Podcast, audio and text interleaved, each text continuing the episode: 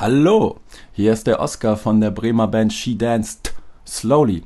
Hoffe, euch geht's gut. Hier ist der Nummer 1 Kulturpodcast aus Hamburg, Astra Cola. Verdammte Scheiße, was soll der Scheiß? Nimm doch grad auf, Mann! Nicht jetzt! Astra Colade, Nummer, Nummer 1 Kulturpodcast in Hamburg. Mit Hütti, Daniel, Hüttmann, so nenne ich ihn jedenfalls, wenn wir uns sehen, einzeln, daten, und Hauke. Habt viel Spaß. Das ist der be beste Podcast in Hamburg. Nur leider nicht aus Bremen. Hoffe, ihr habt trotzdem Spaß. Mit deren Ideen.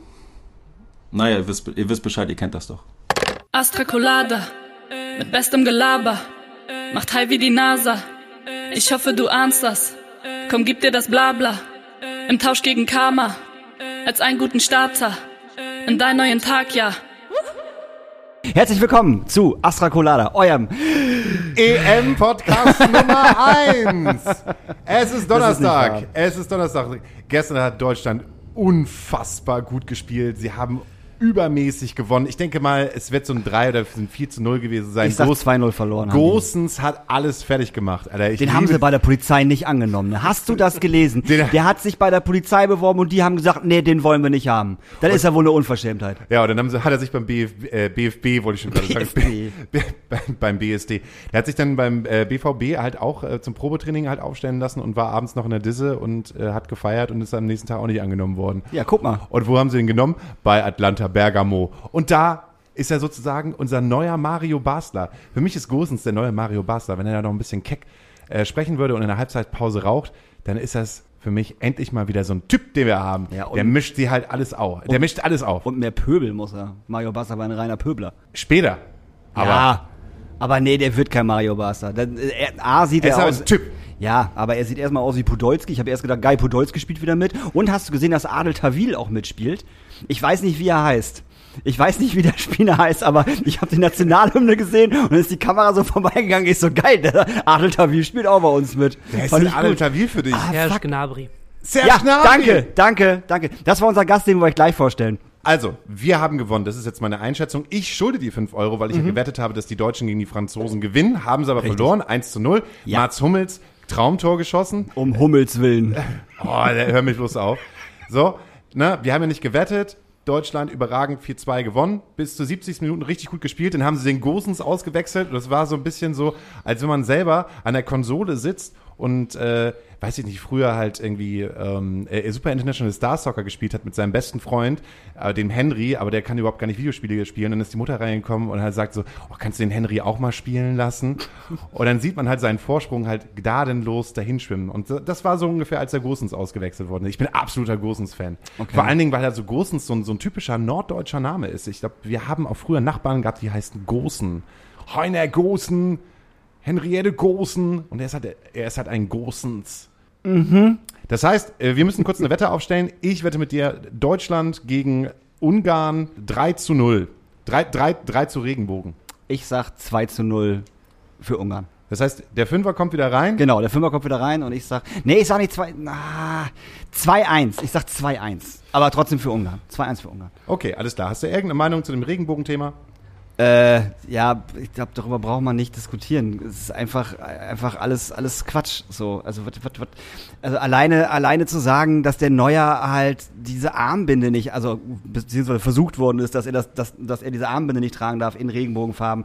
So ein echter deutscher Nationalspieler muss natürlich die deutsche Fahne auf seiner Armbinde haben, was ich gelesen habe in der Zeit oder im Fokus. Die ganzen Kommentare darunter, das war ja halt ekelhaft. Alter, lass das doch einfach, ist doch, ist doch schön. Und dann dieses, ja, nee, Fußball hat nichts mit Politik zu tun. Was, hat das jetzt mit, mit Politik zu tun? Das ist einfach eine ganz normale Geschichte, das so zu machen. Also, das, das Stadion in Regenbogenfarben erleuchten zu lassen. Verdammte dich? Scheiße. Und für mich schon. Ja, für jeden, jeden normalen Menschen sollte das normal sein. Und kein Ding und kein Akt. Gut. Dann haben wir das ja jetzt geklärt. Im besten Falle haben sich äh, dann wahrscheinlich, wie, wie viele Deutsche und äh, Fans aus der ungarischen Mannschaft dürfen sich in das Stadion hineinsetzen, 12.000, 15.000 oder wie in Ungarn 45.000, keine Ahnung. ähm, ich, ich glaube, im besten Falle haben sich die Menschen da in blauen, roten, gelben, lilanen Shirts halt hineingesetzt, so wie es heute ausgerufen worden ist, weil sie werden es ja nicht machen. Aber äh, der Bürgermeister hat schon angekündigt, gegenüber vom Stadion ist ein Windrad. Ja, genau, das habe ich auch gelesen. Sie wollen das Windrad halt Ja. be- beleuchten, weil wenn wir das mit dem Stadion nicht machen können, machen wir das halt mit dem deutschen Windrad. ja, ist doch gut. Ich finde es auch richtig ist doch gut. schön. Eigentlich sollten normalerweise alle, alle Stadien äh, in Deutschland einfach jetzt angestrahlt werden morgen.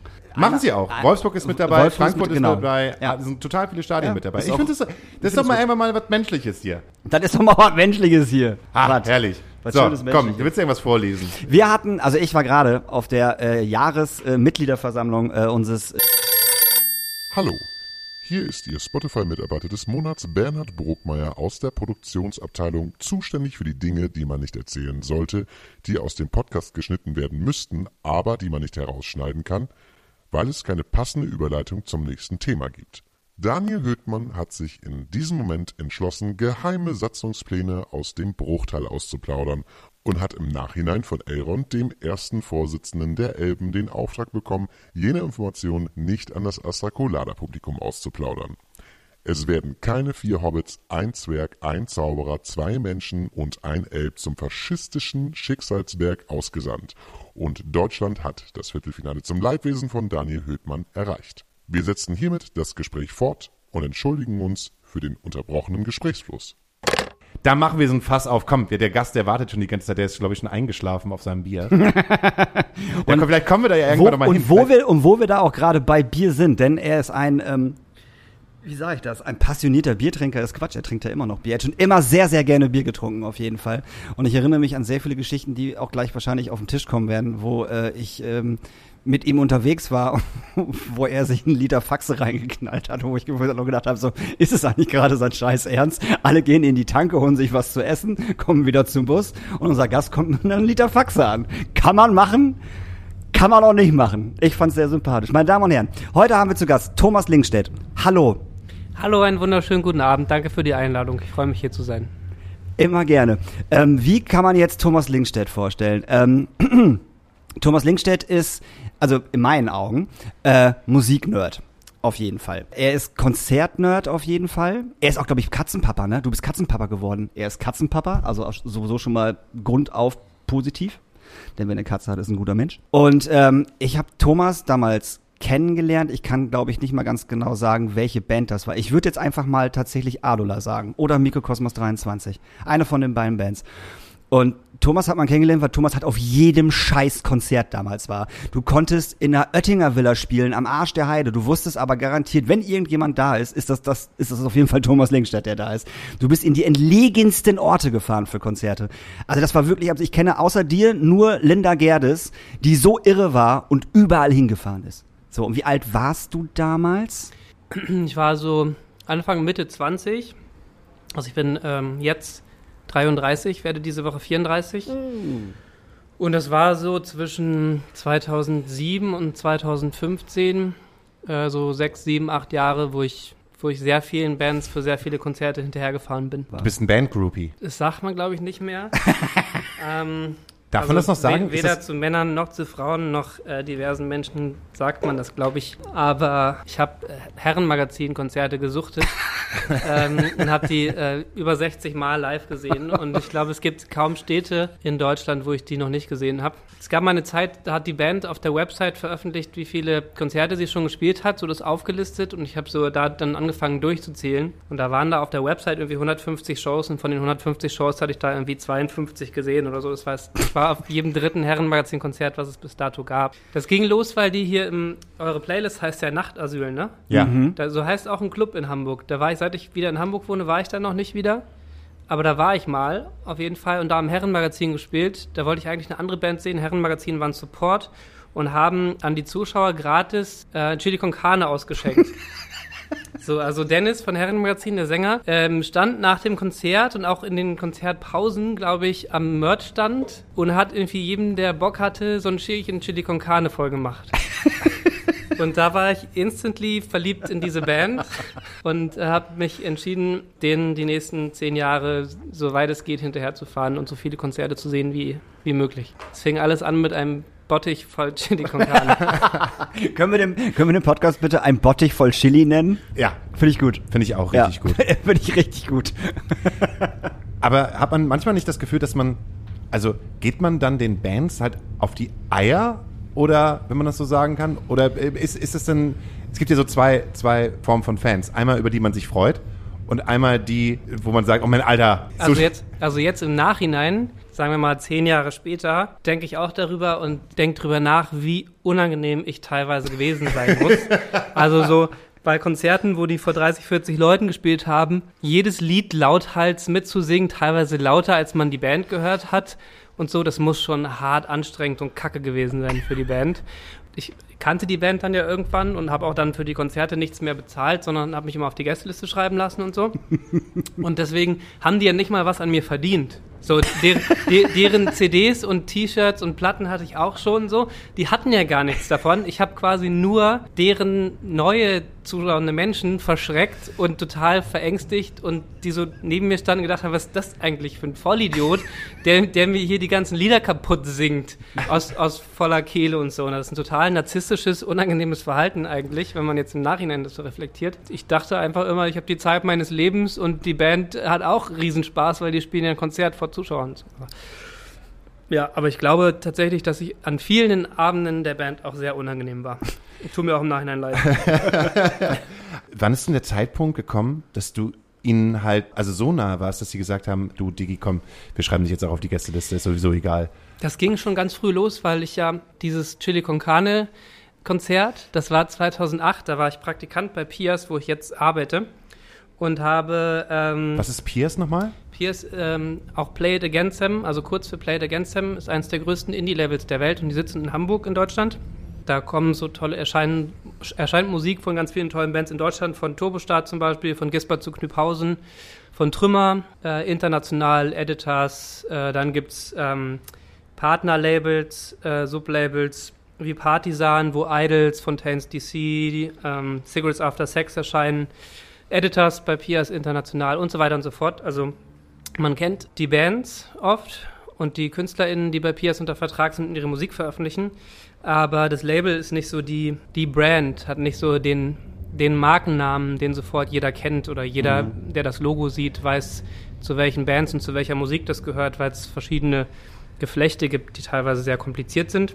Aber vielleicht ändert sich das ja, wenn man mehr über Pias und Play It Against Them spricht. Ähm, was machst du denn da? Jetzt bin ich da äh, PM, also Produktmanager, mache Marketing. Seit zweieinhalb Jahren inzwischen. Ich bin für den Job von Berlin nach Hamburg gezogen. Aber das war noch eine gute Entscheidung, oder nicht? Das war eine sehr gute Entscheidung. Ich liebe Hamburg, es ist die schönste Stadt der Welt. Ich fühle mich hier sehr wohl. Und das habe ich nicht auswendig gelernt. Ich habe, nee, ich, ich, Nee, ohne Scheiß, vermisst du Berlin? Äh, Bitte was? Nein. Äh, Was? Nein. Entschuldigung, Berlin. Nee, meine Freundin wohnt in Berlin. Das heißt, ich bin oft genug noch da, am Wochenende meistens. Und wenn man äh, in Berlin zu Besuch ist, dann ist das auch alles gar nicht so anstrengend und fühlt sich immer gut an und ist immer schön. So Touristen haben in Berlin viel mehr Spaß als die Leute, die in Berlin wohnen und die Touristen ertragen müssen. Und deswegen, äh, und in Hamburg fühle ich mich heimisch und wohl und ähm, wohne in St. Pauli und da ist alles super. Wo bist du denn, kommst du denn gebürtig her? Aus Sachsen-Anhalt. Genau wie, wie Adula, die Band, mit der Daniel damals immer unterwegs war. Und ähm, das, die hießen damals noch Freispringer, 2004. Was für ein Scheißname. ja. Das- Total. Deswegen haben die sich auch wahrscheinlich umbenannt, weil der Name nicht der, nicht der geilste war. Und ähm, genau, die Altmark im Norden von Sachsen-Anhalt ist ein sehr, sehr dünn besiedelter Kreis ähm, mit sehr, sehr vieler, ähm, viel passionierten Musikmenschen. So, äh, Empty Guns ist auch eine Band, die von da kommt. Oh ja. Und Matzen haben da ihre ersten Gehversuche gehabt. Die hießen vor Matzen auch Hörsturz und haben ständig in Salzwedel gespielt Stimmt, diesen Hörsturz. ja, und haben so Limp Bizkit auf Deutsch gemacht. Stimmt. Limp Bizkit, Linkin Park auf Deutsch war Ja. Hörsturz, war Matzens Vorgängerband.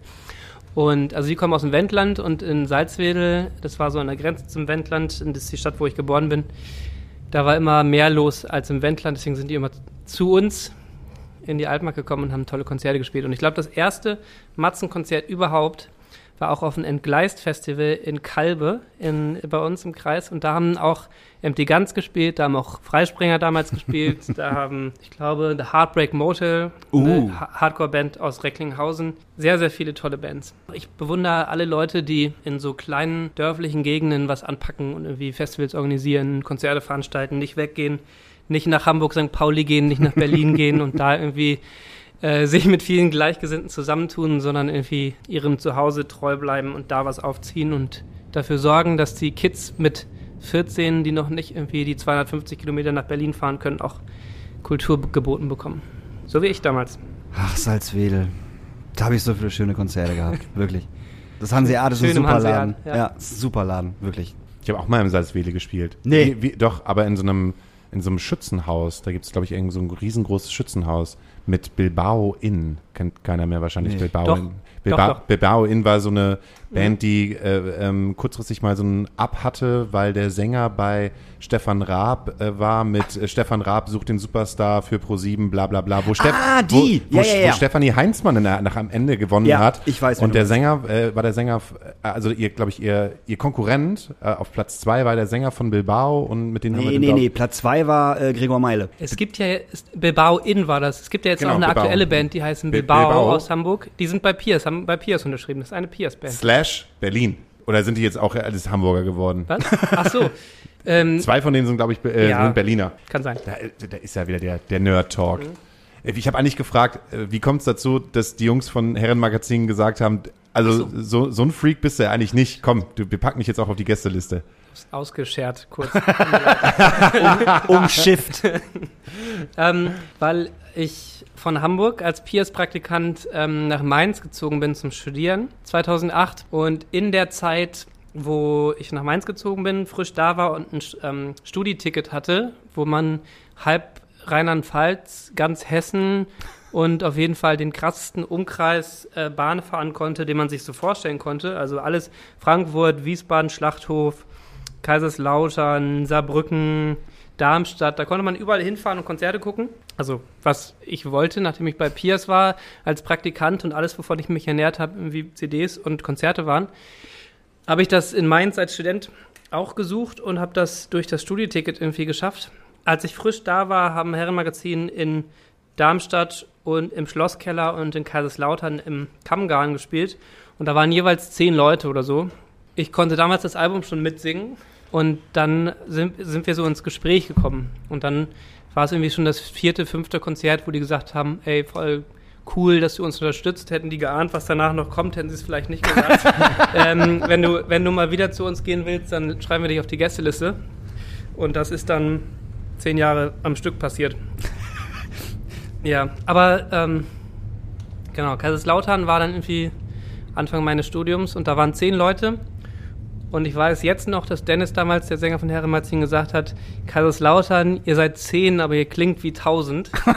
weil das im Publikum war nicht nur ich, der alles mitgesungen habe, sondern auch neun andere, die jeden Song einfach mitsingen konnten. Und das war so bei Herrenmagazin das Faszinierende so. Es gab nicht immer so wahnsinnig viele Fans, aber die Fans, die die hatten, die waren so passioniert, dass die alles auswendig konnten und mehrere Konzerte mindestens von einer Tour mitgenommen haben. Ja, das war wirklich, das war wirklich ein Phänomen bei Herrenmagazin, das stimmt wirklich. So, also ich habe ganz wenige Herrenmagazin, Herrenmagazin-Konzerte gesehen, auch früher, wo halt wirklich wieder 10, 20 Leute gekommen sind. Da hast du vielleicht ein, zwei dabei gehabt, die vielleicht nicht so alle Songs konnten, aber zumindest drei, vier, aber der Rest konnte einfach alles. So, und der Rest stand einfach mit geschlossenen Augen und die, die, ihre Hand an am Brust oder Kopf oder was, haben alles mitgesungen, mit Imbrunst. Das mache ich auch immer noch, wenn ich Herrenmagazin sehe, weil es halt so von damals so übrig geblieben ist. Man hat Herrenmagazin geguckt und man war halt sofort geflasht. Also, wo ich zum ersten Mal Herrenmagazin gesehen habe, ich war vollkommen geflasht. In Leer, im Zollhaus, mit Gnill, als Ja. Support, glaube ich. Und da habe ich die zum ersten Mal gesehen, hat Linda mich hingeschleppt. Und ähm, ich war wirklich noch nie so geflasht von einer Band, wirklich nicht. Das war der Oberhammer. Die hatten so eine Live-Präsenz und Dennis und das war alles das einfach nur geil. Die haben ähm, elf Jahre nach dem Atzelgift-Album ähm, VF, äh, VÖ, also 2019, nochmal so, ein- so eine 10-Jahres-Revival-Tour gespielt. und haben ähm, dann im ausverkauften Binu in Berlin gespielt und im fast ausverkauften oder wenn sogar ausverkauften Übel und Gefährlich in Hamburg. Und du hast gesehen, so hätten die, also da war irgendwie so viel Potenzial bei dem ersten Album schon und jetzt trifft das total den Nerv der Zeit und jetzt haben auf einmal 800 Leute im Übel und Gefährlich diese Songs mitgesungen, wo, wo wir damals irgendwie zu zehnt in Kaiserslautern standen, so total absurd. Das war auch, das war auch für Dennis absurd. Also Dennis sagte nach dem Konzert, so, das war das, also in Hamburg sowieso erstmal Hometown und so ist klar.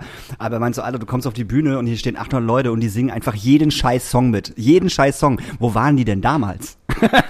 Ja, das ist so ein bisschen, das ist so ein bisschen das Jawbreaker-Phänomen, so als die DRU 1995 beim Major-Label Geffen veröffentlicht haben.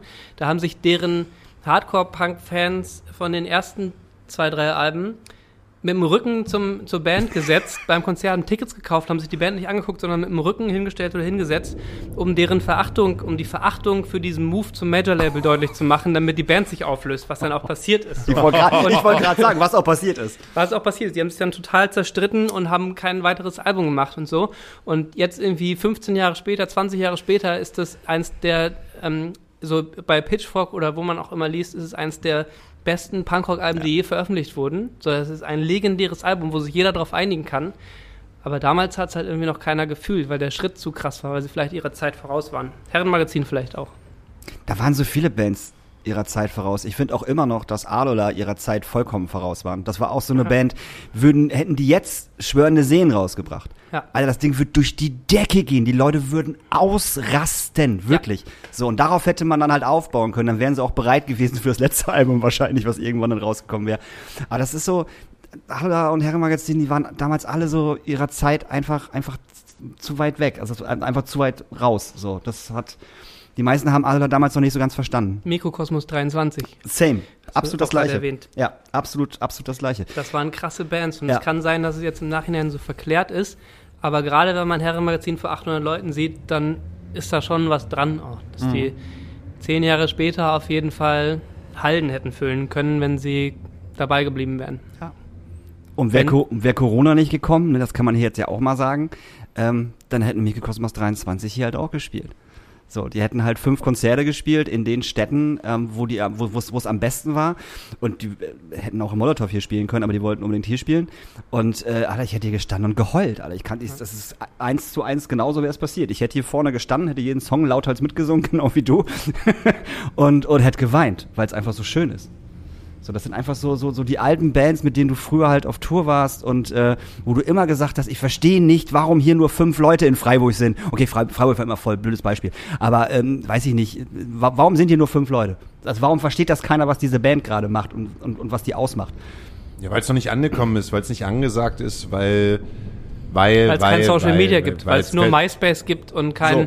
kein Instagram, wo man auf Instagram sieht, boah, das könnte eine coole Band sein und sich auf Instagram das weiterempfiehlt und das dann irgendwie wächst, ohne dass die Band Konzerte spielen muss. Ah, ich weiß nicht. Obwohl vielleicht ich Herrenmagazin find das- nicht die beste Instagram-Band ist. Also ich finde, das ist ein schwieriges Thema. Ich glaube, ich glaube, es ist ich, ich glaube, es ist noch schwieriger, heute einen Durchbruch zu starten als damals, weil die Kids sind rausgegangen. Du konntest halt damals Konzerte, du konntest halt damals Konzerte veranstalten, wo der Headliner auch nicht scheißegal war. Hauptsache, du hast da fünf Bands rausgepackt. Die Headliner konnten irgendwie spielen und dann waren da auf einmal 500 Leute bei And the Winner is. So, Aber, aber in Hamburg auch oder, oder nur bei uns in der Altmark? nee, nicht, nicht nur bei euch in der Altmark, sagen wir mal auf dem Dorf. Diese Dorfkonzerte. Ja, das sowieso. Die- Wir sind so- überall hingefahren, weil, weil, also es gab Musik, es gab Live-Musik, alle zwei, es war, ich glaube, alle zwei Wochen oder einmal im Monat, weiß ich nicht mehr genau. Ich glaube, vielleicht war es einmal im Monat, gab es die offene Bühne im Hanseat in Salzwedel. Und da haben immer drei Bands gespielt, wo man vorher nicht wusste, wer das ist. Und wir sind immer hingefahren. Wir haben uns jedes Konzert im Hanseat offene Bühne angeguckt und danach hat man sich am Merchtisch gestellt und hat da Demo-CDs für drei Euro selbst gebrannt mit nach Hause genommen und die nächsten zwei Wochen am, in der Dauerschleife gehört einfach. Und war dann Fan von irgendeiner Kackband aus, aus, weiß ich, aus Passau, die irgendwie, äh, wo kein Musiker und keine Musikerin zu dem anderen gepasst hat und so, aber die irgendwie in, im Hanseat in Salzwedel gespielt haben, weil man geil fand, dass die irgendwie einen Weg auf sich genommen haben, um vor uns Dörfland zu spielen. Ja, und jetzt bist du halt einfach, du bist halt einfach bedient mit Spotify.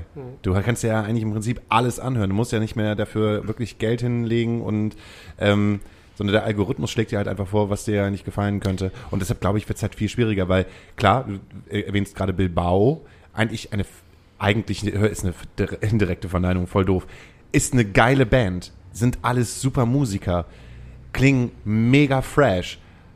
Aber wenn der Algorithmus sagt, ey, du findest Bilbao gut, ich habe hier noch mal 300 andere frische Bands, dann sind die aber auch richtig gut. So und dann kann man sich halt irgendwann nicht mehr entscheiden. Ich glaube, man fe einem fehlt so ein Momentum, also ein, ein echtes Momentum, was du halt gerade sagst, was man damals hatte, um eine Band halt richtig abfeiern zu können. Andererseits, also jetzt gibt es natürlich Spotify, wo man für 9,99 Euro oder auch gratis alles hören kann, was es so gibt an Musik auf der ganzen Welt. Aber es gab ja damals auch diese ganzen ähm, Casa, Emule, Napster-Geschichten und so. Also der, der Computer von meinem Papa, der war voll mit 80 Gigabyte Musik, von der ich irgendwie die Hälfte nie gehört habe. Äh, ich habe mir alles runtergeladen, was es so gibt und ich habe quasi meinen Musikgeschmack entwickelt, indem ich nachts heimlich wach geblieben bin, Viva 2, Fast Forward mit Charlotte Roche geguckt habe, mir mit einem Zettel und einem Stift alles aufgeschrieben habe, was, was da lief an, an Videos. Und dann habe ich bei Napster und Co. irgendwie reingetippt. Und wenn es was davon gab, habe ich das komplette Album oder alle Alben runtergeladen, die es davon gab, und habe die dann gehört. Also verfügbar war das schon auch. Und die haben ja damals auch, also es gab damals ja auch so deutsche Bands, die über so Indie-TV-Formate also jetzt gibt es das Internet, damals gab es irgendwie Fast Forward, irgendwie Pale oder sowas gespielt hat. Oder, Oder Visions, die lokale Muff Potter. Muff So. Potter, genau. So ganz schwarz malen muss man, glaube ich, gar nicht.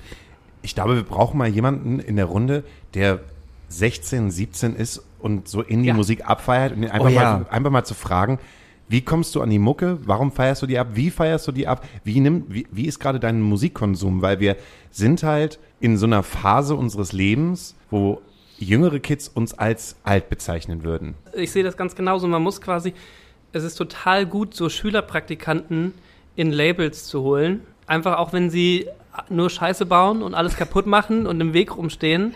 Aber äh, die ein, zwei Stunden, die man sich dann nimmt, um die zu fragen, wie konsumierst du Musik, wie hörst du Musik, was findest du so gut, ist immer wahnsinnig aufschlussreich. Weil man dann zum Beispiel erfährt, also die paar Male, die ich Schülerpraktikanten interviewt habe, erfährt, dass die, also es gibt halt dieses Genre-Denken vor allem nicht mehr. 16-Jährige hören gleichzeitig Iron Maiden und Casimir und, also ähm, nicht die Hamburger Band, mit der ich damals auf Tour war, sondern irgendwie den Rapper mit dem Nummer 1 Hit mit der rauchigen Stimme. Und irgendwie FX Twin und so. 16-Jährige hören gleichzeitig Iron Maiden, FX Twin und Deutschrap. So. Und ich glaube, es gibt auch nicht die Jugend, ähm, die auf Streaming-Plattformen nur Deutschrap abfeiert, weil es gibt äh, mindestens genauso viel Jugend, die Deutschrap hören, weil Deutsch irgendwie alle hören, die gleichzeitig aber irgendwie total, die zu Hause sehen, dass ihre Eltern Bon Jovi-Platten im, im Schrank haben und die dann auf Spotify ne neben Lugatti 9 und, und 9 irgendwie Bon Jovi-Platten hören. Ich habe hier neulich eine komische Situation gehabt vor der Astra-Stube. Habe ich mich hier reingesetzt, um Podcast zu schneiden, weil ich meine Ruhe haben wollte. Das war in der Zeit noch, als die Polizei draußen gestanden hat und den Leuten um 21 Uhr gesagt hat, komm, bitte geht mal nach Hause.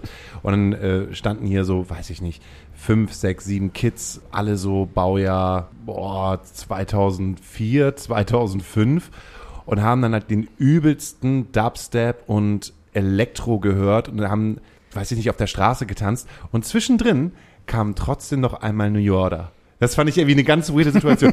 How does it feel to treat me like you do? Und fangen dann an zu tanzen und alle Geil. gerade so, yay! Mega geil. War, war auf jeden Fall eine, eine mega geile Situation. Da dachte ich, ja, der kann es immer noch, der Wenn Song. das der Algorithmus macht, dann kann er nicht so schlecht sein. Ey, apropos New Order, dann wünsche ich mir den noch gleich mal auf unsere Playlist, die heißt Nachtasyl. Die könnt ihr auf Spotify euch geben, uns folgen und dafür sorgen, dass wir vielleicht irgendwann von privaten Playlist-Pitchern angefragt werden, die sagen, hey Mann, wenn ihr Lust habt, packen wir mal doch mal die neue Single drauf von. Äh, ich packe jetzt die neue Single drauf von äh, Oatville, Liebe, Freiheit, Sehnsucht, alles, weil ich sie wirklich richtig geil finde. Und das sage ich nicht, weil ich mit euch auf Tour fahre oder weil ich euch mag, sondern weil, die, weil das wirklich für mich einer der besten Songs ist, die ihr, die ihr bis jetzt geschrieben habt. Wirklich. Der Song ist einfach mega. Dankeschön. Fertig aus. Kann ich Jo. auch einfach so mal sagen. New Order sind übrigens bei Mute und Mute ist auch ein Label, was zu Pierce gehört. Deshalb bin ich auch PM, also Projektmanager, Produktmanager von New Order. Also wenn ich mir Punkt. Punkt. Ich wollte es, ich wollte es nur mal so Angeberfaktenmäßig rein, reindreschen in die Diskussion, um einfach nochmal drauf zurückzukommen, wie was für ein geiles Label Pierce ist. Ja, Was für ein geiler Typ, typ du eigentlich bist. Daniel hat nur gesagt, ja, ich hole hier jemanden an den Start, so der ist ganz viel früher mit mir unterwegs gewesen, der säuft halt gerne und halt guckt sich ein paar Bands an. Also Unders- einer, Understatement. Ein, äh, Understatement. Also einer, der, der eigentlich nichts mit der Branche zu tun hat. Dabei bist du halt, Gibt er hier so an. jetzt bist du hier aber halt einfach so ein Mammut der Branche. Nein, das ist Quatsch. Wieso? Er ein ich- Säbelzahntiger. Ich bin, ich bin, ich bin so ein Säbelzahntiger mit ganz dünnem Haar. und, und ganz schlecht geputzten Zähnen. Aber ein schönes Fell hast du. Vielen Dank. Was wünschst du dir? Du hast mir schon Songs, Songs geschickt, Ja, ich aber habe ungefähr ähm, 20. äh, zehn Songs geschickt. ich wünsche mir auf jeden Fall ähm, die neue Single von Maribu. Die hat Finna, Finna hat PMS von Maribu auf eure Playlist gepackt. Ähm, ist auch der beste Song von Maribu, der bisher erschienen ist. Aber bei Pierce haben wir ein neues Female-Only Rap-Label. Das heißt 365XX. Und wir haben letzte Woche ein neues Signing bekannt gegeben. Deswegen habe ich mich sehr gefreut, dass sie hier bei euch die Sendung anmoderiert und zwischenmoderiert hat. Das ist Maribu. Und die droppt, wie man in der Hip-Hop-Sprache so schön sagt, äh, morgen beziehungsweise heute Nacht ihre neue Single, die heißt Toxic. Äh, passt ganz gut zu allem, was in der Hip-Hop-Branche gerade zur Diskussion kommt. Ähm, der müsste bitte unbedingt auf die Playlist, weil er super krass ist. Ähm, also Maribu mit Toxic. Dann möchte ich bitte ähm, von der japanischen Band Otoboke Biwa äh, Don't Light My Fire auf die Playlist. Ich würde es am liebsten jetzt hören, ich würde es am liebsten täglich hören, diese Band. Das ist auch, das ist so eine wilde Band. Der Booker von Scorpio, der potenzielle Booker, ich weiß gar nicht, ob es da schon einen Vertrag gab, aber Sind das Insider, die wir die raushauen Vielleicht, dürfen? vielleicht. Auf jeden Fall, äh, es gab dieses Album von Otobuke Biwa, Itokoma Hits heißt das, ähm, vor zwei Jahren, zweieinhalb Jahren. Und dann wollte der äh, mit mir befreundete Booker, Shoutout Laurin, diese Band nach Hamburg holen. Ich weiß nicht in welchen Laden. Und ich hatte mich so todesmäßig gefreut, äh, diese Band live zu sehen, weil da wird alles abgerissen. So, ich werd, ich würde auch jeden einzelnen Freund und jede einzelne Freundin von mir in Hamburg anrufen, persönlich an der Tür klingeln und abholen zu diesem Konzert. Ähm, weil ich das so faszinierend und so krass finde, was die machen. So, das ist so eine Mischung aus Riot Girl, Punk und Mathcore und totale hyperaktive Wahnsinnsmusik. Auf jeden Fall Don't Light My Fire von, äh, von Otobuke Biwa. Gerne auch das Video gucken, das ist sehr toll. Cool. Ähm, das, jetzt habe ich schon zwei Songs auf die Playlist gepackt. du kannst, hinterher, du Zählen, ne? kannst hinterher noch viel mehr drauf packen. Och Mann. Kannst du mal zwischendurch einen reindroppen? So, Okay. so, äh, musst du gleich mal angucken, Und- kannst du hinterher noch einen Ein, reindroppen. ein, einen jetzt noch, darf ich? ja. ja, klar. Okay. Ähm, weil ich die gerade schon angesprochen habe, Logadi und Nein. Das ist so ein neues, ich glaube aus Köln sind die. Ich muss auch noch äh, berichtigen, Daniel hat vor, äh, in der vorletzten Sendung gesagt, dass Ja. Dover aus Kanada sind, die sind aber aus Spanien. Sind sie. Kleiner Nerd-Berichtigungsfakt. Äh, auf jeden Fall, äh, Lugatti und Nein berichtigt mich, wenn sie nicht aus Köln sind. Aber ich glaube, die sind aus Köln. Ähm, mit äh, nur ein Wort. Äh, das beste Wir sind Helden-Cover, was je jemals veröffentlicht wurde. Also, das klingt so, es ist- ist der beste Deutschrap-Song 2021, äh, abgesehen von unserem Label 365XX. Und ähm, es, es klingt so perfekt. Nur ein Wort von Wir sind Helden gecovert von Lugatti und Nein, einen drogenverherrlichenden, asozialen, ähm, neuen Deutschrap-Duo. Und wenn die nur ein Wort rappen, dann klingt das, als wäre das auf die zugeschnitten und wäre einfach deren Dauersound so. Ich, finde es sehr geil. Ich feiere das doll. Dann würde ich sagen, ähm, mach die Drogen auf den Tisch, wir machen eine kurze Pause und äh, Bis gleich. gib mir mal schnell einen Zehner. Hier ist nochmal Oscar von der Bremer Band Shoot and Slowly. Ich bin's. Hi, vielen Dank, vielen Dank, vielen Dank fürs, fürs Einschalten, Zuhören. Wir, wir, haben, wir haben übrigens hier, ich, ich, ich habe, wir haben, es ist immer noch nicht klar bei uns, ob wir eine Band sind oder, oder einzeln und die Jungs nur live mitspielen, Alex und Jakob. Obwohl Alex sogar aus Hamburg ist. Ja, ja. Wir sind, wir sind nicht, nur, nicht nur Feinde im Fußball, wir sind auch Freunde im echten Leben. So Hamburg und Bre. Wir haben ein neues Album raus mit Cheat and Slowly und zwar eine neue EP. Ist ja auch scheißegal, ob es ein Album oder EP ist. Es gibt neue Songs, die echt sind, die DIY sind, die bei mir im Schlafzimmer aufgenommen wurden, die Songs wurden noch nie anders aufgenommen als bei mir in Unterhose. Vielleicht auch, vielleicht auch nackt und breit. Ähm, mit echten Gefühlen zwischen Lo-Fi, Experimental, Punk, äh, Post-Punk und Indie-Pop ist, ist alles dabei. Songs über Selbstfindung, Liebe, Mental Health und ganz viel Selbstfindung. Again. Ähm, hört euch das an. Die EP heißt Sauber. Wir haben auch einen neuen Song, der heißt Fuck Me, I'm Weird and Alone. Und das sagt alles über mich und diese Band aus. Vielen Dank, ihr wisst Bescheid. Ich war Oscar von Sheet and Slowly. Danke Daniel und Hauke für die Einladung. Das ist Astra Colada, der Nummer 1 Podcast in Hamburg. Wir haben, wir haben ja auch gerade über 16-jährige SchülerpraktikantInnen gesprochen, die einem Einblicke geben, wie die, der Musikkonsum heutzutage funktioniert.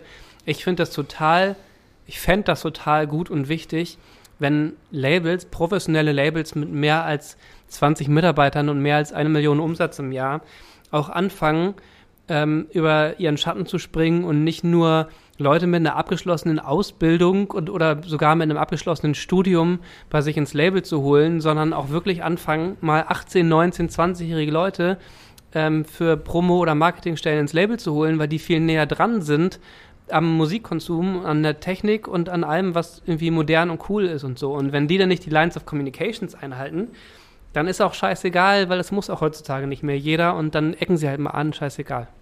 Ich fände das total erfrischend und voranbringend und förderlich, mit 20-jährigen Leuten zusammenzuarbeiten, die schon was auf dem Kasten haben, weil die haben teilweise mehr auf dem Kasten als Leute, die irgendwie ihre Lines of Communications einhalten und, ihre, und wissen, wie man auf Spotify pitcht und wie man auf Facebook Marketing schaltet. Aber es ist halt auch nicht alles. So, das ist, das lernt jeder Zwölfjährige, wenn er zum ersten Mal auf Instagram sich ein Tutorial anguckt, wie man irgendwie Musik vermarktet. Und mit diesen weisen Worten steigen wir wieder ein in die zweite Runde von Astra Colada, unserem EM-Podcast Nummer 1. Wir haben Daniel Höhtmann, Hauke Horeis, der sich gerade eine Zigarette ansteckt, genüsslich. Ja. Rauchen. Rauchen. Immer viel rauchen. Ja, setz dich doch mal ordentlich hin. Du siehst halt immer so aus, als wenn du wie so ein, wie so ein Hase, ich bin, ich bin müde, ich bin kaputt. Ich hatte am Freitag meine zweite Impfung. Ich bin immer noch, immer noch ein bisschen platt. Oh, wie war's? beschissen war es, weil ich Samstag platt war, Sonntag platt war.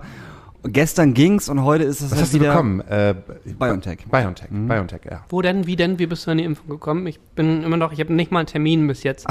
ich bin aber auch, ich stelle mich auch ganz hinten an, aber so langsam werde ich nervös, da, da, da, dass ich irgendwie nach den 16-jährigen SchülerpraktikantInnen erst die Impfe mir reinjagen kann. Ein guter Freund von mir arbeitet in der Obdachlosenhilfe und in der Markthalle wurde mir gesagt, wird einfach frei geimpft. Das heißt, da gibt es äh, Johnsons Johnsons und äh, jeder kann sich äh, an die Schlange anstellen in der Markthalle, ob jetzt obdachlos oder ob nicht obdachlos Ah ja, und das- wird dann, wird das- dann halt da geimpft. Das Die, ist Be- richtig. die Bedenken hätte ich halt. Ich will ja dann auch dann keinen obdachlosen Menschen die Impfe wegnehmen. nee, das nee, machst würdest du, nee, das nicht machst machen. du nicht. Okay. Äh, gar Nee, nicht. Ähm, er, er meinte, die hätten noch Kapazität für die Hälfte mehr. Ja. Also ich habe meine Impfung ganz normal Impfzentrum, BioNTech und übers Schrödingers, weil wir ja mit äh, Obdachlosen äh, gearbeitet haben im Winter, die Essensausgabe haben und dann konnte der Arbeitgeber so einen Wisch ausstellen. Und äh, dann habe ich diesen Wisch bekommen, habe dann angerufen, die haben gesagt, nee, wir haben keine Termine mehr. die waren ziemlich angepisst am Telefon, wäre ich auch, wenn ich da in der Hotline sitzen würde wahrscheinlich. Bin dann anderen Tag nochmal äh, online gegangen und habe ich tatsächlich zwei Stück gekriegt. Also für mich und meine Freundin halt direkt zusammen so und das war relativ easy eigentlich. Ich spiele bei den alten Herren St. Pauli Fußball und die haben mir nach dem letzten Training, nachdem wir jetzt seit sieben, fünf, sechs, sieben Wochen wieder Training haben dürfen, haben sie mir erzählt, dass fast alle jetzt schon eine Impfung haben und dass viele sich einfach angestellt haben bei manchen Praxen, wo man das ein, ein zweimal die Woche machen kann. Und ich bin einfach, was das angeht, anscheinend zu schlecht informiert oder noch nicht richtig hinterher und so, weil ich die ganze Zeit denke, so ich bin Anfang 30, ich bin jung und gesund, Aber die- macht ihr erstmal. Genau, die Delta-Variante, die winkt da schon aus England und sagt so, Hallo! Thomas! Genau, aber gleich, gleich, gleichzeitig habe ich halt auch schon wieder Bock auf das normale Leben und auch Kneipen von innen und Konzerte von innen und so weiter. Und wenn dann irgendwann Anfang Oktober oder so es Regeln gibt, dass Geimpfte prioritär behandelt werden und wieder Konzerte gucken dürfen und alle, die nicht geimpft sind, in die Röhre gucken und ich habe da immer noch nicht die Impfe in meinem Arm. Glaubt ihr aber wirklich daran? Ich kann nicht glauben, dass der Ethikrat, der ja schon mal gesagt hat, dass wir Geimpften keine Vorteile geben, dass er dann sagt, ja, jetzt, äh, wo jetzt 50 Prozent geimpft sind, die dürfen wieder auf Konzerte und die dürfen, die dürfen erstmal nix. Ich glaube, es kommt auf den Moment drauf an ähm, und das Wort Impfangebot. Wenn jeder zumindest die Chance gehabt hat, äh, sich zu impfen und dann nur noch die übrig sind, die sich aktiv dagegen entschieden haben, dann kannst du die auch, kannst du auch sagen, so, ey, wenn ihr nicht wollt, dann habt ihr halt gewisse Vorteile auch nicht mehr. Aber ich glaube, wir kommen nicht zu dem Punkt im Oktober. Ich meine, wir impfen jetzt ein halbes Jahr und haben gerade mal, wie, wie viel sind äh, äh, kurz 50 Prozent jetzt einmal geimpft. Genau. glaub 50 Prozent einmal geimpft, zweite Impfung, glaube ich, bei 39 Prozent. Knapp 40. Knapp ne? 40. So, und äh, rechnet das mal aus, bis Oktober sind es noch drei Monate. Ich meine, Also da müssen sie ja mit den ganzen Foodtrucks hier ankommen. Leute, wir laden die Foodtrucks aus und machen. Dann sollen sie mit den Foodtrucks kommen und soll es no, noch einen neuen Impfstoff Also es, es wird ja auch, glaube ich, weiterhin an Impfstoffen gearbeitet. Und BioNTech macht nochmal 50 Dosen mehr und dies, das. Also es, es wird sich immer mehr rumsprechen. Also gerade was ich gerade gesagt habe, dass viele Leute auch noch gar nicht wissen zum jetzigen Zeitpunkt, wo sie ihre ihre Impfe herbekommen, wo sie ihren Impftermin herbekommen, dass ja nicht jedem Bürger irgendwie ein Brief in den Postkasten gelegt wird, so hier ist dein Code, hier ist deine Nummer, ruf da an und du kriegst einen Termin, sondern es ist immer noch die aktive Suche. Es gibt ganz viele Leute, die von Informationen ausgeschlossen sind, die im Fernsehen äh, sehen, Leute sind geimpft, 50 Prozent haben eine Impfung bekommen und sich dann aufregen, warum bin ich denn derjenige, der noch keine Impfe hat? Warum hat mir noch niemand eine Einladung geschickt zum Impfen, die scheiß Regierung? So, so, so schaffst du halt auch irgendwie eine Spaltung, äh, indem du Leuten, Leute von Informationen ausschließt. So, du musst halt, also als Politik an sich allen Leuten, egal ob sie Internet haben, egal ob sie ein Telefon haben oder einfach nur einen Postkasten, die Chance geben, sich impfen zu können, wenn sie sich impfen wollen und so. Und ich glaube, bis jetzt gibt es immer noch ganz viele Leute, die einfach das Angebot noch gar nicht bekommen haben. Ich habe mal so eine, so insgeheim so eine kleine Frage an mich selbst und die ist, ob es wohl Menschen gibt auf dieser Welt, die noch nicht mitbekommen haben, dass eine Pandemie herrscht. Die noch überhaupt gar nichts mitbekommen haben im Sinne von, oh, wir haben eine Pandemie. Und ich äh, spreche jetzt nicht von in, äh, indigenen Völkern oder so, sondern eigentlich Menschen, die normalerweise halt auch so mit in der Gesellschaft irgendwie verankert sind, die vielleicht, vielleicht ein bisschen draußen weiter weg wohnen, auf einer Rinderfarm oder so, aber die dann sagen so, was? Wir haben eine Pandemie? Nee. Die dann, weil, ja, aber alleine durch den, ne, wie viele Menschen gibt es und durch das Zufallsprinzip Ja. müsste es bestimmt ein paar hundert Leute von denen geben, denen du, denen, denen du noch sagst so, ja, übrigens draußen auf der Welt ist eine Pandemie. Und die so, nein. Also, ich bin mir relativ sicher, dass es die gibt. Und wo? In Texas? In, ja, in den USA, Le Leute, die kein Handy haben, Leute, die kein Telefon, also auch vor allem, würde ich sagen, obdachlose Menschen, Ja. die, die, die keinen Zugang zu Informationsquellen haben, die vielleicht nicht lesen können, die sich nicht, also wo, wo viele Leute einfach leider angeekelt dran vorbeigehen und nicht sagen, nicht da stehen bleiben, so, hey, ich muss gerade mein Geld zusammenhalten, weil es gerade Pandemie und ich habe keinen Job, so, sondern die gehen vorbei und sagen, i, nee, heute nicht, sondern die sind halt da und merken, okay, diese Leute sind halt, haben wir gerade Masken im Gesicht, aber keine Ahnung warum. Oh, wie gruselig.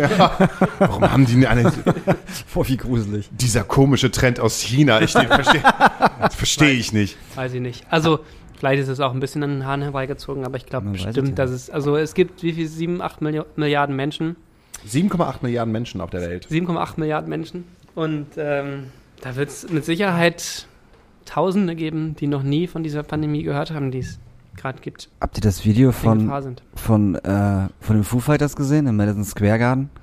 Dass sie wieder ein Konzert gespielt haben Wo von die, Leuten. wo die gespielt haben und einfach Madison Square Garden ausverkauft, ne? Bis oben vollgepackt mit Menschen.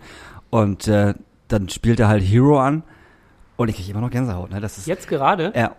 Und aller, die, die, das Publikum ist halt, ich habe noch nie so ein scheißlautes Publikum gehört. Also wirklich nicht. Als wenn die Leute wirklich alle explodiert sind einfach so. Und auch die Band ist so ausgerastet. Ich glaube glaub, ich habe einen Schlagzeuger noch nie so dermaßen ausrasten sehen, wie einfach, wo, weil, weil er gemerkt hat, boah, Alter, wie krass gehen die Leute hier ab. Alles klar, jetzt gehe ich auch krass ab. Und wenn man dann auch überlegt, dass der früher bei Lennis Morissette gespielt hat und eigentlich gar nicht so viel zu tun hatte, ist das halt total witzig zu sehen, wie er da vollkommen durchdreht. Das ist ein mega Video, Mann. Die Konzertsehnsucht ist groß. total krass. Fall auch bei mir. um gleich wieder auf dich zu kommen, muss ich halt nur sagen, ich habe auch noch ein bisschen Angst davor, dass alles wieder aufgemacht wird, weil ich das Gefühl habe, dass die Menschen erstmal wieder lernen müssen, miteinander umzugehen, halt auch in dieser Masse miteinander umzugehen und ich auch wieder lernen muss, dass eine Großstadt halt auch nicht nur geil ist und dass es einfach unglaublich viele hässliche Menschen gibt. Und da rede ich halt nicht von Körperlichkeiten, groß, klein, sondern deren Auren halt, einfach, wo du einfach denkst, so, Alter, was ist mit denen denn los? Warum sind die denn so kaputt? Warum, warum sind die denn so scheiße? Ja. Man, so, freut, so, man freut sich so lange auf menschlichen Kontakt, bis man wieder welchen hat. Ja, Oder danke. sind- Ja. So, und das merke ich halt auch im Gespräch mit ganz vielen Frauen und Girls, ähm, die sagen, äh, Catcalling Sommer ihres Lebens. Ja. So, die sagen, ey, äh, in, in keinem Sommer ihres Lebens wurden sie so oft ange angecallt. Weil die ganzen ekelhaften nur durch ihren Bildschirm nackte Frauen gesehen haben in den letzten anderthalb Jahren. ja, als wenn 13 Monate Testosteron da halt einfach irgendetwas ausgestellt hätten und jetzt ist es auf einmal wieder da. Und man bekommt es ja halt auch mit, ne, gerade wenn man hier über die Straßen geht, wie viele Frauen halt einfach so random halt so, ey, Ja. Wer bist Furchtbar. denn? Äh, ja, eh, ne, bist du eh hässlich.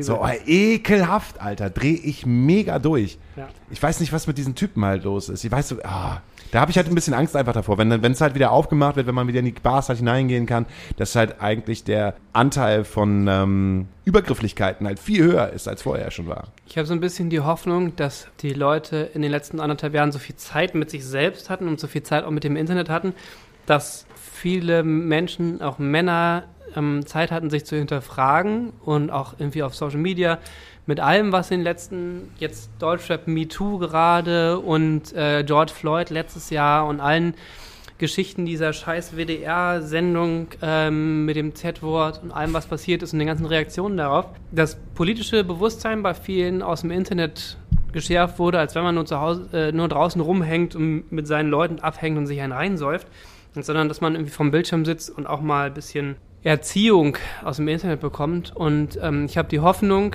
dass wenn das passiert, dass es jetzt mehr Leute als noch vor anderthalb Jahren gibt, da, ähm, die einschreiten.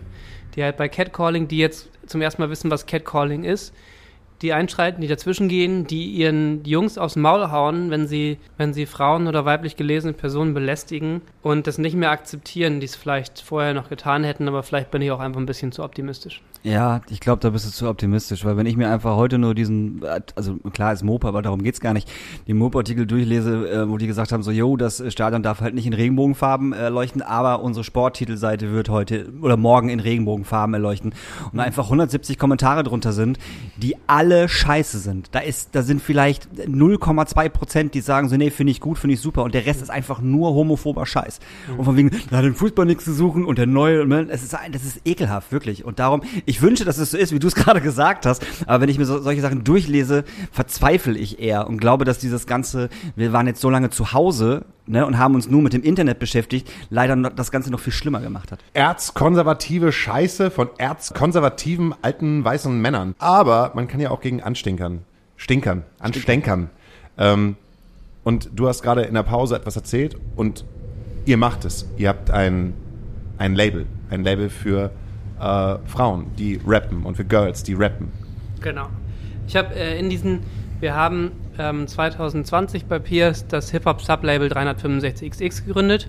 Das ist ein Female-Only Hip-Hop-Label, was wir damals gesagt haben. Inzwischen sage ich, habe ich das, ähm, den Begriff Flinter gelernt. Kann ich gleich erklären, was das bedeutet. Und äh, uns ging es darum, der ganzen männlich dominierten Hip-Hop-Branche etwas entgegenzusetzen und ein Label zu haben, was nur weiblich gelesene RapperInnen signed und veröffentlicht. Und ähm, bei Pierce gibt's also es gab vor Jahren mal Jurassic 5, eine Oldschool-Hip-Hop-Gruppe, die bei Pierce veröffentlicht hat. Und es gibt hier und da Anknüpfungspunkte.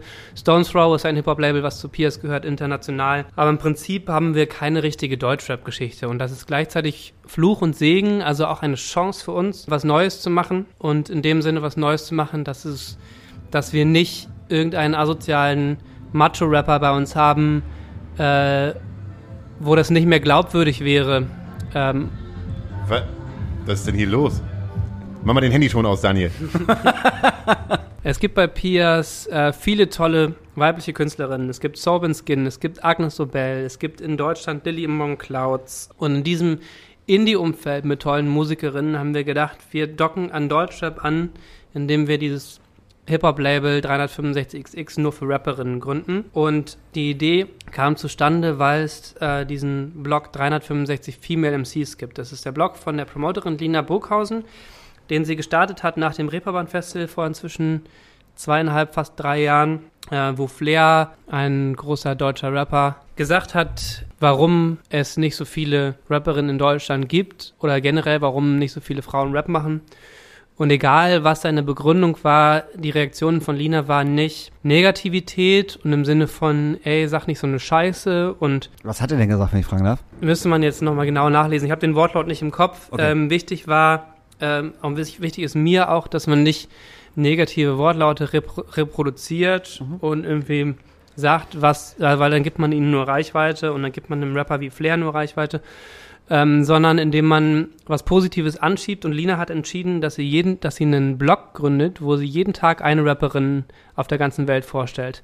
Den hat sie selbst gestartet und ein Jahr lang selbst geführt, hat 365 Female MCs in einem Jahr vorgestellt, jeden Tag eine Rapperin auf der ganzen Welt, nicht nur neue Rapperin, sondern auch mit Geschichte aus den 90ern, aus den 80ern, aus den, hat einfach gezeigt, dass Rapperinnen schon immer Teil der Hip-Hop-Kultur waren. Und sie war nach dem einen Jahr noch lange nicht am Ende, hat weitergemacht. Und ich habe äh, zu der Zeit bei Universal äh, gearbeitet für eine Hip-Hop-App, die heißt Rapid oder hieß Rapid. Und da ging es darum, alle Hip-Hop-News, die es so im Internet gibt, zu bündeln, zu kuratieren in einer App. Und da wurde ich auf Lina und diesem Blog aufmerksam, habe gemerkt, so, ey, es ist total krass, was diese Person da anstößt mit positiver Energie. Nicht mit negativer, sondern wirklich zu zeigen, es gibt super vielen geilen Female Hip-Hop da draußen.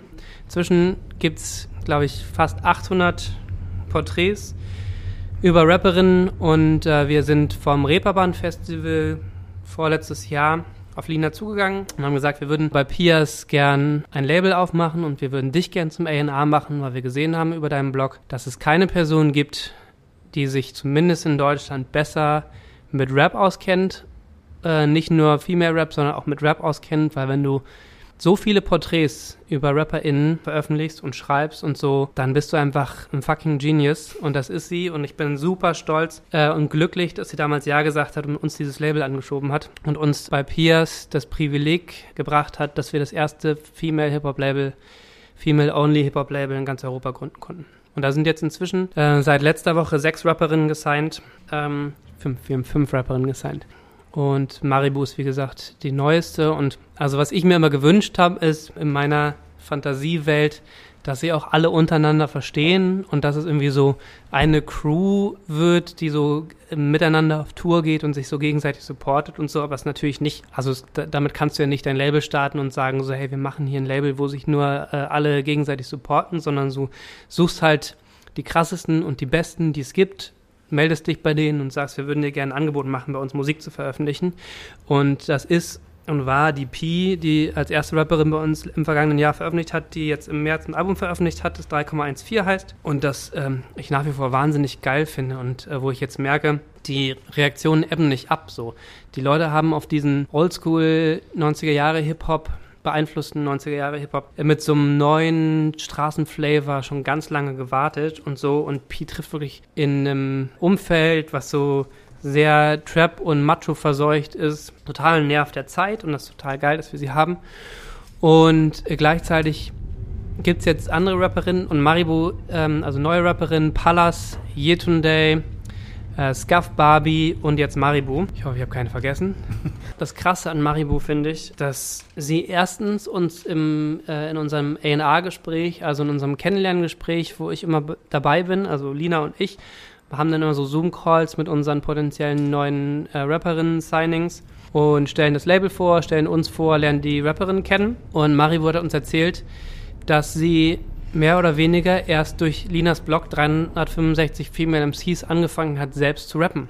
So, sie hat vorher keinen Anreiz gehabt, fand das alles uncool und abstoßend, äh, was Deutschrap so ausstrahlt und zu großen Teilen auch ist. Und durch Lina hat sie erst gemerkt, dass es auch andere Rapperinnen gibt. Und das meinte ich mit Vorbildfunktion. Und das tat total gut, das zu hören, weil wir irgendwie Teil von einer neuen Generation von Labelkultur auch sind und Rapperinnen einfach ein Vorbild sein können mit unserem mit unserem Label Hip-Hop zu machen. Und Maribu gehört dazu. Das Label ist noch gar nicht so alt. Und wir haben halt gemerkt, die ist, erstens wird sie mit jeder Single und jeder EP besser. So, und es gibt jetzt schon eine Entwicklung von ihr. Und zweitens, bei jedem Signing, was wir haben, ist Maribu eine der ersten, die kommentiert, wie krass und wie geil das ist und wie sehr sie das feiert.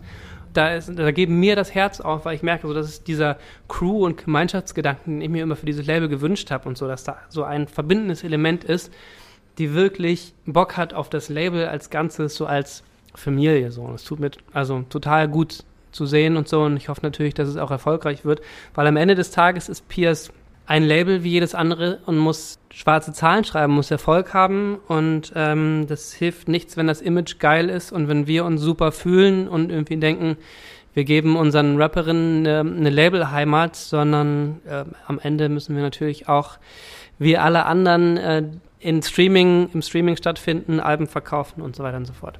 Und ich hoffe, dass das Live-Geschäft, wo ihr die Experten seid, schiebt das Ganze demnächst auch, auch ein bisschen mehr an. Also meine Hoffnung ist, dass auch jetzt sich gerade verändert, Deutschrap Me Too, aber dass generell die Diskussion um das Line-Up von Rock am Ring und Rock im Park das Bewusstsein schärft und auch dann Lina gefragt wird und wir gefragt werden und auf uns zurückgegriffen wird und so, dass wir sagen können, hey, ihr müsst nicht den 20. asozialen Deutschrapper sein und so. Und es gibt natürlich auch gute Deutschrapper. Lugatio 9 finde ich super zum Beispiel. Ähm, aber ihr, guck mal, wir haben hier fünf Rapperinnen. Stellt doch eine von denen bei euch auf die Bühne, die sind alle super. Ich hoffe, es passiert. Also bei uns dürfen die alle spielen. Ich möchte die alle hier auf meiner Bühne haben. Ich komme gern drauf zurück. Scheiße, Mann, jetzt hast du wieder Deutschrap Me Too äh, eingebaut. Und ich weiß auf jeden Fall, dass wir gestern ähm, äh, eine Folge von äh, Fest und Flauschig hatten, wo darüber gesprochen wird. Und ich wollte eigentlich nicht drauf eingehen, weil wenn wir auf diese Deutschrap Me Too Debatte eingehen, wird es da wahrscheinlich noch ein langes Gespräch. Oder vielleicht auch ein kurzes. Ich habe, ich weiß es nicht. Ich finde, man- also so, ein- so, ein- so ein runterziehendes, weil ich, Ich weiß, dass dich das runterzieht. Ich weiß, dass ich in, in, in Konversationen komme und ich weiß auch, jetzt sehe ich gerade, du willst jetzt gerne was dazu sagen. Nee, ich würde auch gern erstmal, gerade dass, dass wir äh, als drei Männer, die nicht direkt äh, in der Deutschrap-Szene sind und, ähm, und betroffen sind, da jetzt in unserem Männer-Podcast nicht groß nochmal drüber reden müssen. Also wenn Schulz und Böhmermann das tun, sollen sie gerne, aber selbst die müssen da jetzt nicht unbedingt was zu sagen, sondern es muss einfach weiter und viel mehr äh, Flinter, äh, also äh, Female, Lesbian, Inter, Trans, Non-Binary und Agender Personen, also allen weiblich gelesenen Personen, die betroffen sind, die äh, belästigt, die sexuell, die, der, denen sexuelle Gewalt angetan wird, muss jetzt mal zugehört werden. Und es hilft nichts, wenn wir jetzt irgendwie der nächste männlich, männliche Podcast sind, ähm, die sich darüber auslassen und unsere irgendwie vagen Vermutungen und so dazu äußern. So, das, ähm, das hilft uns nicht weiter, sondern wir müssen anfangen, weiblich gelesenen Personen zuzuhören, zu glauben vor allem, zu supporten, ähm, eine Fläche zu bieten. Ich fand es toll, dass ihr Finna da hattet ähm, in der vorletzten Folge und äh, nur so geht's. Danke. Punkt. Das ist ganz witzig, weil das habe ich nämlich vor anderthalb Stunden gesagt. Nicht ganz so, nicht ganz so ausschweifend, aber Zu mir? ja, zu dir. Was hast denn du da gesagt? Ja, genau das, was er gerade gesagt hat, dass, dass ich nicht finde, dass man darüber die ganze Zeit, vor allem wir unter uns Männern, reden müssen. Genau das habe ich gesagt. Ja, aber ich kann es ja sagen, ich finde es gut, dass es jetzt überhaupt etwas gesagt wird. Ja, es war halt einfach Zeit, dass jetzt äh, etwas gesagt wird und es ist Zeit, dass und ich habe gesagt, man macht den Teppich hoch und dann sieht man nicht, dass es nur ein Loch äh, in einem morschen Boden ist, sondern da wird was ganz Großes aufbrechen und ich bin total froh darüber, dass es aufbrechen wird, was das, weil das nämlich wieder heißt, dass etwas Neues entstehen kann. Also die Chance ist dafür da, dass etwas Neues entstehen kann und dass Menschen, Männer wie wir, weiß, alt, dass wir halt dann reflektieren können und äh, wieder ein Teil von etwas werden, was äh, besser, etwas besser macht, als das es vorher war. Ich glaube, das hat auch ein bisschen damit zu tun, ich wurde gefragt, um jetzt, jetzt reden wir doch wieder kurz drüber, aber ich wurde gefragt von einem äh, befreundeten Promoter, der meinte, er hätte ähm, von vergleichbaren Sachen in der Vergangenheit nichts mitbekommen. Also er hört auch keinen Deutschrap. Aber das ist jetzt an ihn herangetragen, wie das denn sein kann, dass das jetzt Wellen schlägt auf einmal, was dann jetzt anders ist. Und ich glaube, es hat mit Machtstrukturen zu tun und das ist doch gerade mit Shirin David äh, zum ersten Mal in meinem Bewusstsein, in meiner Wahrnehmung eine erfolgreiche Rapperin mit riesiger Social Media Reichweite gibt, die sich politisch äußert. Und da ist eben doch das private Politische in dem Fall, die sich positioniert, die eine starke Meinung hat, die die betroffene Person verteidigt und genau das sollte man tun, nicht zu hinterfragen, was die Person für Drogen genommen hat, äh, was sie anhatte und so weiter und so fort, sondern sie erstmal verteidigen, weil es einfach egal. Äh, es ist Shirin David und die Machtverhältnisse, dass einfach eine Frau jetzt auf einmal auch erfolgreich im Deutschrap ist und Forderungen stellen kann und einfach einem Label, äh, einem Vertrieb, einer Promoagentur sagen kann, hört auf die Frau, hört auf, ähm, sexistische Gewalt zu dulden, sonst gehe ich zu einem anderen Label, jedes Deutschrap-Label oder jedes Label, jedes Major-Label würde mich gern sein. Ich bin eine erfolgreiche Rapperin. So entweder ihr kommt mal auf eure Strukturen klar oder ich kann jetzt einen Aufstand machen und so. Und das ist, ich weiß nicht, also das ist eine Vermutung von mir und ist vielleicht auch ein bisschen in den Raum gestellt. Aber so, es gibt Loredana, es gibt Shirin David, es gibt mehr und mehr erfolgreiche Rapperinnen, die das Thema jetzt auch sichtbar machen. Vorher war es alles Buddy-Business und so und jeder hat sich selbst in Schutz genommen. Das passiert auch heute noch und so. Und Shirin David wird bedroht ohne Ende, weil sie eine Frau mit, was weiß ich, wie viel Millionen FollowerInnen ist die öffentlich Stellung bezieht und so. Das traut sich, das trauen sich keine Männer. Es traut sich kein Mann mal das Maul aufzumachen und zu sagen, was schief läuft in dieser Branche.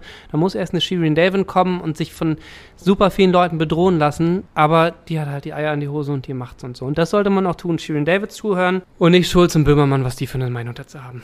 Johannes Oerling hat im Übrigen auch was dazu gepostet. Hast du das gesehen? Ja, habe ich gesehen. Und das fand ich gut. Ja, fa- fand ich okay. Ich, ich weiß es schon gar nicht mehr, was er dazu ge ge- geschrieben hat. Er hat auf jeden Fall ein, er hat ein Statement geschrieben. Ja. Er grenzt sich ab Ja. von Und das, jedweder. fand ich, und das fand ich für jemanden, der in seiner Position ist und in dieser Pop-Position steht, äh, fand ich das sehr mutig. Ja. Ganz einfach. Ich finde auch, also Enno Bunga ähm, ist ein Mensch, den ich auch, also ein Musiker, der auch bei Piers schon veröffentlicht hat und ähm, den ich ähm, sehr bewundere, sehr toll finde, menschlich wahnsinnig sympathisch und toll finde. Der hat auch gepostet was dazu und der meinte, dass es ihn nicht weiter überrascht. Und die Hip-Hop-Journalistin oder generell die Journalistin Miriam Davutwandi hat gemeint, das wäre halt eine total überhebliche Einstellung gegenüber Deutschrap oder generell in dieser Situation zu sagen, man hat es nicht anders erwartet, man hat es ja kommen sehen, dass sowas mal rauskommt. So, ey, wenn du das kommen sehen hast, warum hast du es nicht früher erforscht, erfragt, bist dazwischen gegangen, hast was dagegen gemacht und so. Das ist so als Außenstehender zu sagen, so, ich habe von vom bösen Deutschrap nichts anderes erwartet, da muss doch ein Sexismus-Skandal irgendwo in der Luft liegen. Ist halt so ein bisschen überheblich und von oben herab, auch wenn man es gut meint und so. Und deswegen finde ich, hört den, hört den vielen weiblich gelesenen Personen, die betroffen sind, zu und supportet gern und so weiter. Aber immer diese, diese Deutung irgendwie aus unserer Perspektive ist dann immer schwierig. Wo sind wir hingekommen? Ich habe gerade das schöne Bild gehabt, wie 187 auf ihrer Live-Show äh, Chili con Carne verteilen. Oh ja.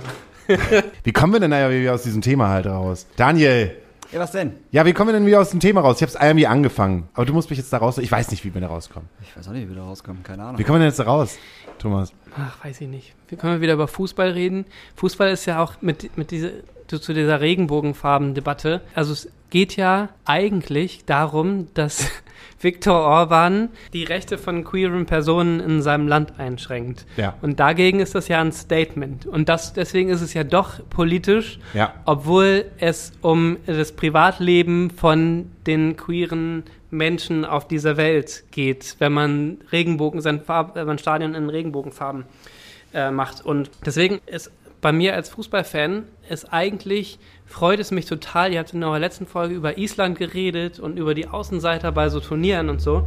Es würde mich total freuen, äh, wenn Ungarn äh, in dieser Killergruppe der Europameisterschaft ähm, sich gegen Frankreich, Portugal und Deutschland durchsetzt. Auf der anderen Seite ist aber das Stadion in Budapest nur voll, weil es ein ähm, Diktator wie Viktor Orban, der die Rechte von schwulen und lesbischen Menschen in seinem Land krass einschränkt und der nicht so richtig an Corona glaubt, möglich macht, dass da 45.000 Leute im Stadion sitzen und der das für seine Propagandazwecke missbraucht und sagt so, ich habe es am Ende möglich gemacht, dass, dass unser Ungarn in dieser Killergruppe weiterkommt, weil wir das von unserem Volk, weil wir diese Mannschaft von unserem Volk haben einpeitschen lassen und weil unser Publikum hinter unserer Mannschaft stand und so. Deswegen, ähm, es gab ja auch diesen Nazi-Vergleich, dass äh, gesagt wurde, so, äh, dass der ungarische Außenminister gesagt hat und so, gerade Deutschland sollte mal die Füße stillhalten. Wir hatten doch äh, aus ihrer, müssen halt aus ihrer Vergangenheit lernen, dass man Sport nicht mit Politik, Politik gleichsetzt und zu Propa Propagandazwecken missbraucht. Und genau das macht halt Ungarn gerade. Und deswegen wünsche ich mir eigentlich nicht, dass Ungarn weiterkommt. Und es ist, gibt ja auch die Debatte mit der Delta-Variante in, in England, dass das Finale äh, nicht in London stattfindet und so. Sondern in Wenn das, Ungarn. in, wenn das in Budapest stattfindet, vor ausverkauftem Haus, fühlt sich dieser Scheißdiktator so bestätigt. Ja, das wäre so gruselig und falsch und dann macht die UEFA einfach alles falsch, was man falsch machen kann bei diesem Turnier und dann würde jeder Mensch, der noch normal denkt und sich noch mit so Turnieren wie der Europameisterschaft, der Weltmeisterschaft beschäftigt und da Fan ist, das würde ich, würde halt ich nicht Aber mehr verstehen war das können. nicht, war das nicht Frankreich? Hat, Frankreich hat auch gegen Ungarn gespielt, ne? Mhm. War, war, das, war das das Spiel, wo die, wo die ungarischen Ja. Fans mit den Affenlauten angefangen haben? ja. Also das ist ja auch dann einfach ein scheiß Publikum. Ja. Brauchen Ja. wir nicht drüber sprechen. Genau. Also, ne, das sind, das Ja. sind natürlich nicht alle, das ist vollkommen logisch, das ist auch klar, das sollte jedem klar sein. Hitlergrüße soll es auch gegeben haben, habe ich gehört. Ja, genau, das habe ich nämlich auch gehört. Und ähm, pff, also ich bin schon dafür, dass die ganz schnell rausfliegen. So. Also weil, weil, also ich denke mir einfach so, Alter, wenn die Leute im Publikum schon so sind, man will ja niemandem was unterstellen, aber wie ist denn die Mannschaft? Weißt du, also denkt die Mannschaft so wie, wie ihr kleiner Diktator, denkt die Mannschaft so ähm, wie ihre Fans, die gerade halt Affenlaute machen.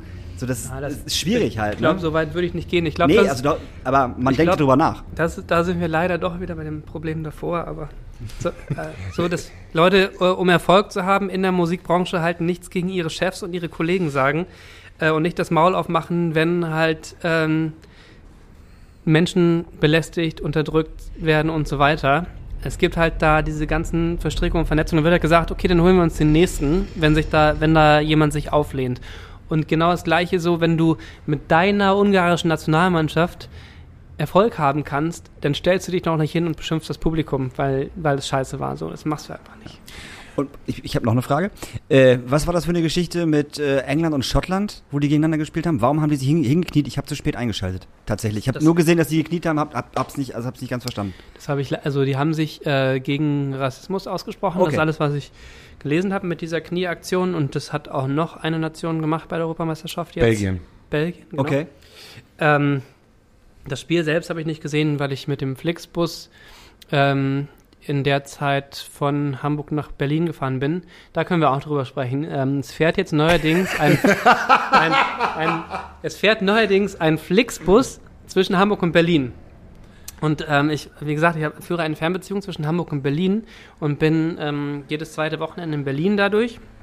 Fängt an wegen Ketka-Song. Auf jeden Fall ähm, ist mir, habe ich jetzt gehört, dass es einen Flixbus gibt und man nicht irgendwie 30 Euro, mit- selbst mit Bahncard 50 noch für ein Ticket zahlt, um zwischen Hamburg und Berlin Zug zu fahren, sondern man zahlt beim Flixtrain, auch wenn man relativ kurzfristig bucht, 14,99 hin und zurück. Wow. Habe ich gehört, habe eine Verbindung hin und zurück, okaye Zeiten, zwei Stunden Fahrt, dies, das, war total zuversichtlich und dachte, ich setze mich in den Zug, fahre nach Berlin, akzeptiere, wenn es in diesem Zug keine Klimaanlage gibt. Für den Preis erwarte ich das nicht, wenn er halbwegs pünktlich ist, wenn mich dann nicht irgendwelche Leute mit ohne Maske anspucken oder belästigen, dann ist mir alles scheißegal. Ich setze die Kopfhörer auf, ich bin zwei Stunden später in Berlin, alles super. Ich bin losgefahren oder ich wollte losfahren am Hamburger Hauptbahnhof und dann stand da 15 Minuten Verspätung, bevor der Zug überhaupt losgefahren ist. Ich dachte, ja, okay, kennt man von der Bahn ja auch nicht anders. Und dann kam 10 Minuten später, also 5 Minuten bevor es eigentlich losgehen sollte, über die Flix-Train-App oder Flixbus-App, Ihre Fahrt hat 90 Minuten Verspätung, entschuldigen Sie die Umstände, dies, das. so, so, ja, okay, fahren wir halt 90 Minuten später los, aber an dem Schild von der Bahn steht immer noch 15 Minuten, also in 5 Minuten geht's los. Dann kam das Bahnpersonal, haben so eine nette äh, Kollegin von der Deutschen Bahn ist da langgelaufen und die wurde halt von den Leuten zugerannt, weil gesagt so, ja, wann fährt denn hier dieser Flixtrain? Was weiß ich denn? Das ist Flixtrain. Die haben sich hier nur eingebucht. Wir haben keine Informationen. Sie sind wahrscheinlich über die App besser informiert, als wir es sind und so. Wenn da steht 90 Minuten, dann sind es 90 Minuten. Ich habe keine Infos. So. Ich so, toll. Was mache ich denn jetzt, wenn ich jetzt? Ich habe eigentlich schon Bock, England gegen Schottland zu gucken. Gehe ich jetzt hier so am Hauptbahnhof hoch und äh, da gegenüber vom Hauptbahnhof ist ja irgendwie diese dieses deutsche Restaurant, wo man irgendwie geile Kartoffeln essen kann und sich ein Bier reindrücken kann und ein bisschen Fußball gucken kann.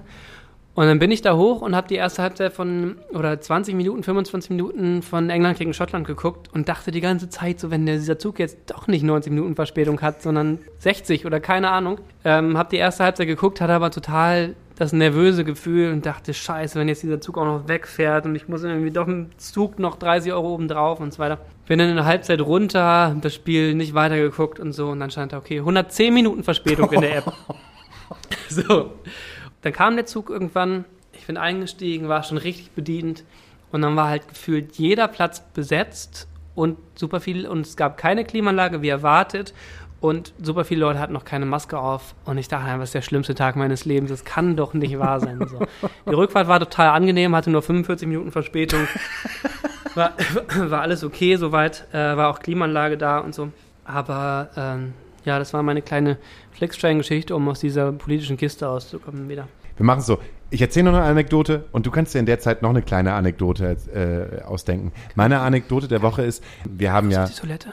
Die Toilette äh, einfach, äh, siehst du das große Astra? Ach so, du hast gar nicht nach der Toilette gefragt, du gehst auf Toilette. Ich finde es gut. Also, während du da hinten auf Toilette bist, ne, ich will dir ja nicht dir erzählen. Wir haben ja eine neue Single rausgebracht, wie Daniel das schon erzählt hat. Ja.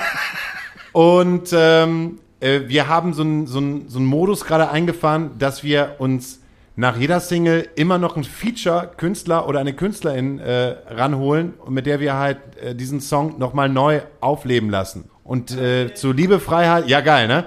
Zu Liebe, Freiheit, Sehnsucht, alles, unserem, äh, äh, un unsere Hommage auf alle antifaschistischen Girls, auf alle Riot Girls, äh, haben wir eine total tolle Idee. Wir verswingen den im 20er-Jahre-Swing.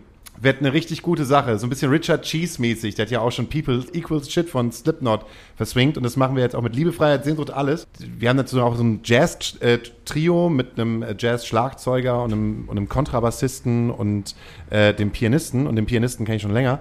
Äh, und mit dem war ich äh, neulich das erste Mal so unterwegs auf der Straße. Und dann kam uns eine alte Frau entgegen.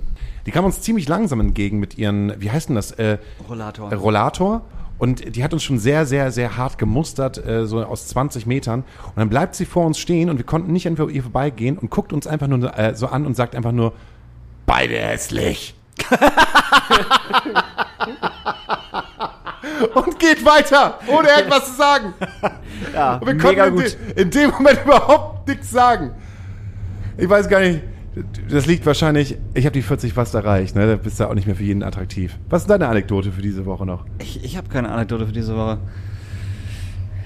Ich versuche Geht jetzt auch schon ganz schön lange der Podcast, ne? Man sieht ja an, so langsam Nee, ich bin willst du das, zu den Katzen. Das, das hat überhaupt nichts mit dem Podcast. Ich bin gerade wirklich einfach, einfach, ich muss ganz ehrlich sagen, ich bin körperlich durch gerade. Das ist kein Ich- Scherz. Ja, du das schwitzt auch, schon seit. Äh, Er schwitzt Ich halt. schwitz? hart. Ja. Echt? Ja. Das hat überhaupt nichts mit, also, ne, das ist einfach nur, mich macht diese Impfung tatsächlich echt noch, die macht mich echt noch zu schaffen, so. Also, ne, und meine Freundin hat nichts gehabt. Also wirklich nichts, nichts. Also einfach, einfach so, hey, ich bin total fit, geil, lass mal irgendwie, weiß ich nicht, Handeln stemmen oder so. Aber hattest du direkt nach der Impfung das Gefühl, das war die zweite, ne? Ja.